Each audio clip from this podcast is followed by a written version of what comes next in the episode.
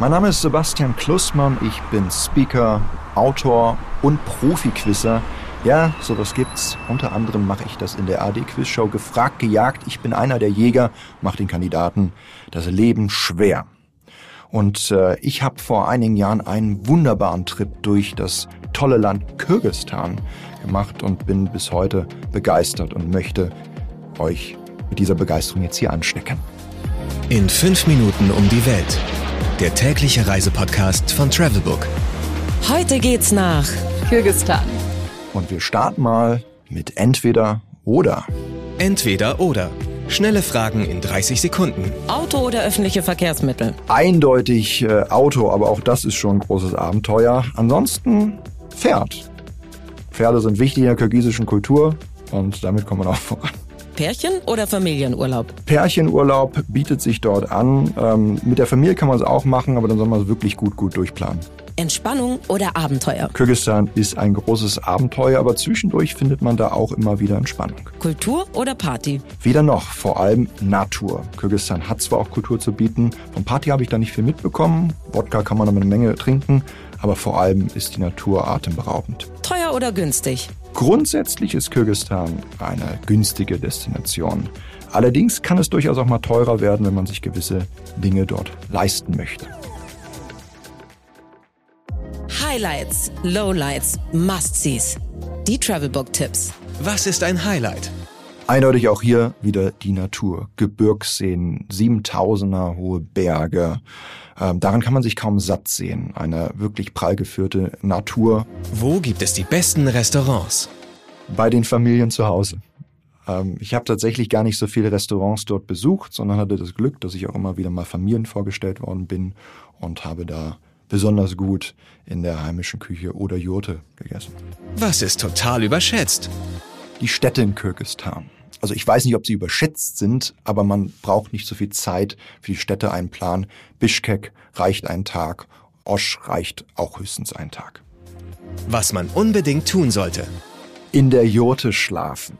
Ja, das kann man vorher gut buchen. Es gibt so einige Gebirgsseen, vor allem dem Songkol-See. Und äh, da bieten Familien an, dass man in den Jurten schlafen kann. Und morgens kann man auch noch mit dem Pferd ausreiten. Und wenn man wirklich ganz besonders freundlich ist, wird man noch eingeladen bei der Familie und darf etwas Kumis trinken. Mein persönlicher Geheimtipp. Der Oschmarkt in Bischkek ist gewaltig. Die Marktkultur haben wir hier in Deutschland kaum mehr und der ist so riesig, kann man sich fast verlaufen. Man findet so gut wie alles im Oschmarkt in Bischkek. Darüber hinaus noch Taschrabatt, ist eine alte Karawanserei und ist absolut beeindruckend äh, von der Natur her, aber man bekommt auch einen Einblick, wie das da so vor vielen Jahrhunderten aussah. Geld, Sicherheit, Anreise. Die wichtigsten Service-Tipps für euch. Welche Gegend sollte man meiden? Also grundsätzlich sollte man wohl das Fergana-Tal meiden. Das ist etwas für sehr hartgesottene Reisende. Dann kann es ein großes Abenteuer werden, aber einerseits ist es klimatisch eine große Herausforderung, besonders im Sommer. Da wird es 40 Grad plus heiß. Und es ist auch, manchmal kommt es da auch zu gewissen Scharmützeln. Ja, also es ist nicht ganz ungefährlich. Äh, daher lieber andere Regionen in Kirgistan ansteuern. Welche Gegend ist ideal für die Unterkunft? Unterkunft äh, ist sicher der Issyk-See, ist auch ein Gebirgssee, der zweitgrößte Gebirgssee der Erde. Und die haben eine, eine sehr gute entwickelte Hotelinfrastruktur mit direkt am See befindlichen Hotels. Und da kann man auch tollen Strandurlaub machen. Mmh, Weltspeisen. Ja, die kirgisische Küche hat nicht den besten Ruf, wenn sie überhaupt einen Ruf hat. Ich glaube eher unkannt. Man kann dort Beshbamek essen. Das äh, heißt eigentlich fünf Finger und es ist eine sehr fleischintensive Küche, also nicht für Vegetarier geeignet.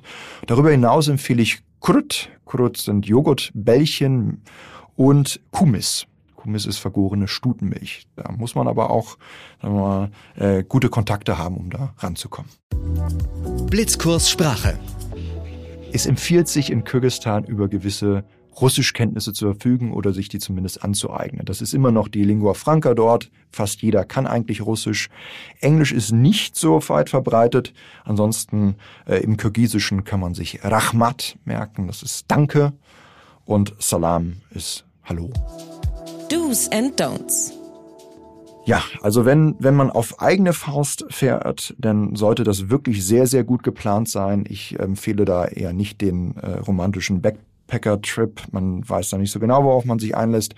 Kyrgyzstan ist touristisch noch nicht so gut erschlossen. Ansonsten immer vorbereitet sein auf alles, was passieren kann.